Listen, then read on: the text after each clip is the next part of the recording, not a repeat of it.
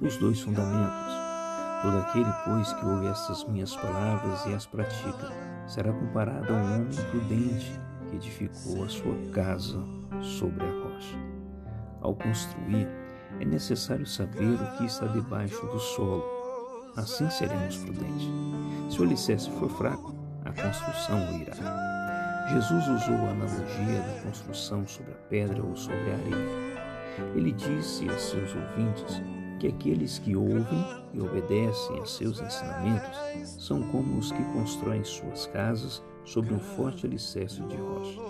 Jesus também disse que aqueles que não ouvem e nem obedecem são como os que constroem sobre um alicerce de areia.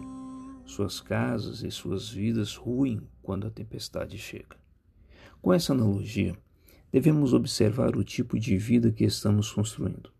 Se nossa vida está centrada em Deus, estamos construindo nossa vida na rocha firme, que é Cristo Jesus. Mas se ela estiver centrada em nós mesmos, não teremos firmeza em tempos de tempestades. Sobre qual fundamento estamos construindo nossas vidas? Nossos dias são dias de tempestades.